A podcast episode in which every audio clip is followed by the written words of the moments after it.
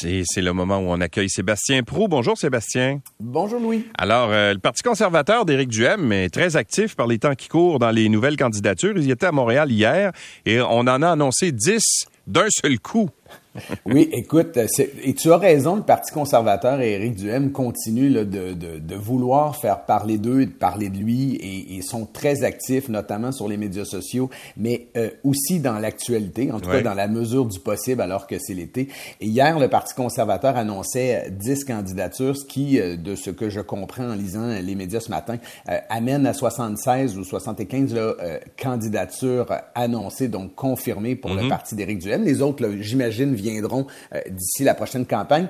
Je voulais souligner, euh, Louis, que lorsqu'on annonce 10 candidatures durant l'été, en même temps, pendant un même événement, euh, c'est notamment d'abord parce qu'il faut annoncer des gens, c'est vrai, mais c'est pas toujours parce qu'on veut faire un événement d'envergure. C'est aussi parce que souvent, ce sont des candidatures qui, bon, bien sûr, les gens sont tous valables et d'excellente qualité pour se présenter, mais les chances de gagner, elles, sont moins importantes. Si Éric Duhem avait une chance très sérieuse dans un comté actuellement qu'il avait, pardon, une candidature dite vedette là, pour pouvoir l'emporter, euh, on ne saurait pas à faire une soirée où il y a 9, 10 personnes d'annoncer. Alors, souvent, ce sont euh, des candidatures ben, de, des gens qui sont peut-être moins connus, ce qui n'enlève pas la qualité des individus, bien évidemment, mais souvent, ce sont dans des circonscriptions où les chances de gagner sont plus minces ou euh, parce que la personne qui est euh, députée ou candidate, elle, euh, hmm. est, bien en selle. Lorsqu'on annonce, par exemple, une candidature contre François Legault,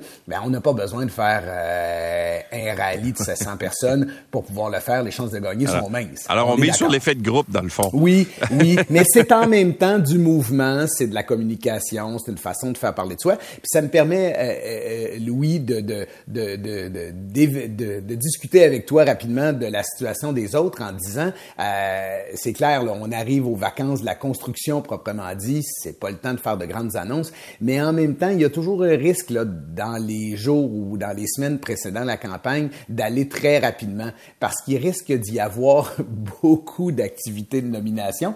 Pourquoi? Ben parce que plusieurs partis euh, qui prétendent euh, vouloir siéger à l'Assemblée nationale. Alors, c'est plus comme avant. Alors, il faudra avoir un bon calendrier, une bonne séquence de communication et pouvoir créer un momentum pour rentrer en campagne, là, je dirais, euh, bien outillé plutôt que d'avoir de l'air soit à la course ou en rattrapage, ce le, qui est pire. Ouais, le problème euh, en ce moment, c'est que bon, on est, on est dans une période où, de façon traditionnelle, l'été, les gens euh, ben, autour du barbecue, on, ça intéresse peu de gens. Exactement, c'est plus difficile d'aller chercher l'attention des l'attention des gens.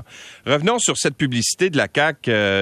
bon, on, revient, on présente une nouvelle publicité un peu pour faire oublier l'autre.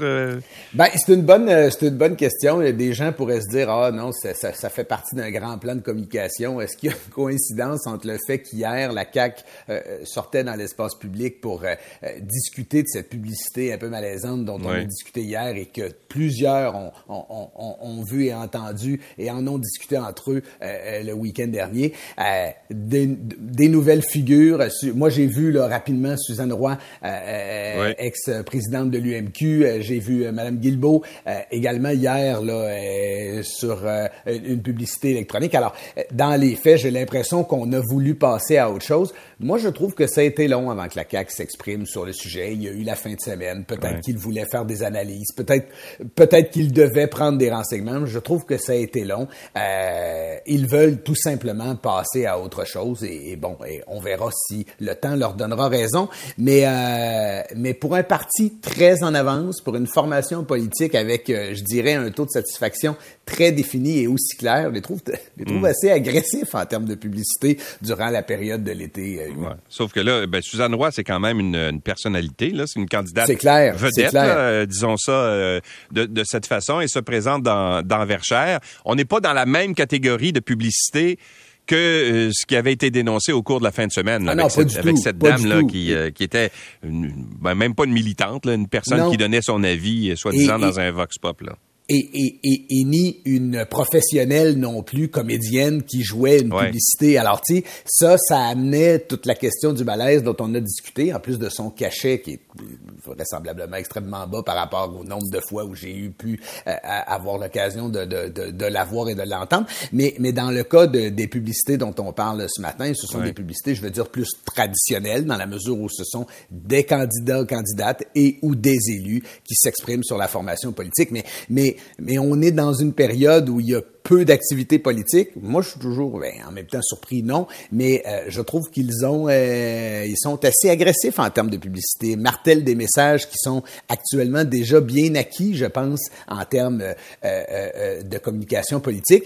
Puis tu sais, le défi pour la CAQ, on en a parlé, puis on va sûrement reparler dans les prochains jours, prochaines semaines, ça va d'avoir un programme politique qui est à la hauteur. Je comprends qu'on peut s'inscrire dans la continuité quand on est le meneur, mais tu sais, des fois, à marcher tranquillement vers le fil d'arrivée, ben des fois, on voit pas bien dans le rétroviseur et où on lève la tête peut-être trop haut puis on oublie de regarder par terre là où il pourrait y avoir des écueils de temps à autre. Ouais. Ben, juste un mot sur André Boisclair, euh, si tu veux, mais je sais que c'est pas dans ton line-up, mais c'est euh, quand même, euh, comment dire, c'est une drôle de, j'allais dire, de fin de carrière pour André Boisclair, là, qui avait été au cœur d'un paquet de controverses dans tout son parcours, autant son parcours politique que son parcours public par la suite, là, c'est vraiment c'est la déchéance euh, pour, pour, pour lui. Là. C'est, ben, tu as raison. le fond du baril, là. Oui, oui. Puis écoute, il me vient un mot, c'est, c'est, tristesse euh, euh, par rapport à tout ça, puis notamment par rapport à tous ceux et celles qui sont les victimes de ben tout ça. Là. Je veux dire, moi, je, c'est avec un grand T que je qualifie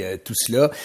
bien sûr, c'était une personnalité publique, une personnalité politique. On n'est pas, on n'est pas habitué de voir ce genre de choses-là se produire ici, même si on n'en est pas à l'abri. Alors moi, je, je, je, je, je commande peu ce genre de choses, oui, comme d'autres le font, puis je veux dire, je suis, je suis pas très, euh, moi, je suis pas très friand non plus de ce type de nouvelles-là euh, euh, par intérêt, parce que j'y vois beaucoup de tristesse, puis c'est le genre de choses qui me rendent malheureux, bien évidemment. Mais je pense à tous ceux et celles qui, bien entendu, ont passé au travers de ce, de, de, de ces moments extrêmement difficiles. Oui, exactement. Une pensée pour les, pour les victimes, bien sûr. Et pour la septième vague, le, le gouvernement a choisi de ne pas être présent sur la place publique, mais euh, comment est-ce qu'on doit se comporter en période électorale, surtout dans un contexte où, euh, écoute, la pandémie, euh, il y a énormément de cas un peu partout. Je suis convaincu que tu connais des gens dans ton entourage qui ont la COVID en ce moment.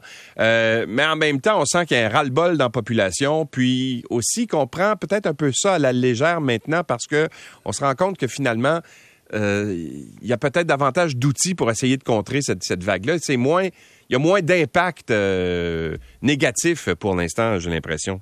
Tu, as raison. tu, as raison. Puis là où je trouve que ce sera intéressant, puis on pourra en reparler plus longuement, c'est toute la, la, gestion de la communication politique puis de la posture du gouvernement. Tu sais, on en a parlé. Et d'abord, il y a, il y, a, il y a clairement une situation qui, qui n'est pas bien définie entre la santé publique et le politique. Puis ça, ben, ils en paient un prix. Puis ça a été complexe au cours des deux dernières années, euh, voire trois dernières années. Euh, on est dans la septième vague. Il y a des cas partout. Il y a des situations qui sont problématiques actuellement euh, dans le système de la santé. Puis là, ben, ça va être la rentrée. Ça va être la rentrée scolaire. Ça va être la rentrée dans les bureaux. Ça va être le retour à certaines activités. Ça va être la, la fraîcheur qui va s'installer. Alors, les gens vont retourner euh, euh, dans les maisons quelque part au mois de septembre. Puis on va être en pleine campagne électorale.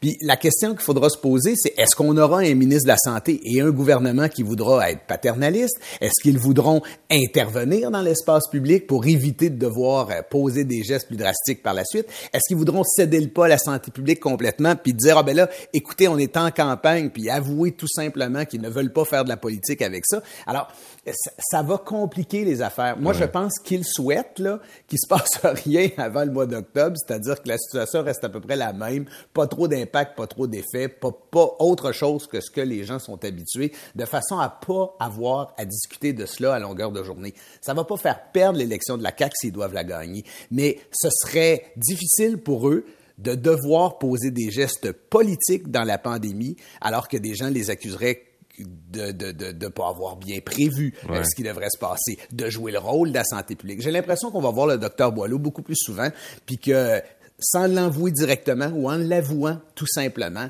euh, qu'il sera le bouclier, à la fois le porte-parole, qui sera la euh, la personne la plus importante en termes de pandémie pendant 33 jours. Mais en même temps, il y a un risque parce que jusqu'à maintenant, on a vu le premier ministre, on a vu le ministre de la Santé, puis on a bu leurs paroles, on, les a suivis comme s'ils étaient des chefs, et là, jusqu'à maintenant, on ne les entend plus pour toutes sortes de raisons qu'ils euh, jugeront bonnes ou moins bonnes.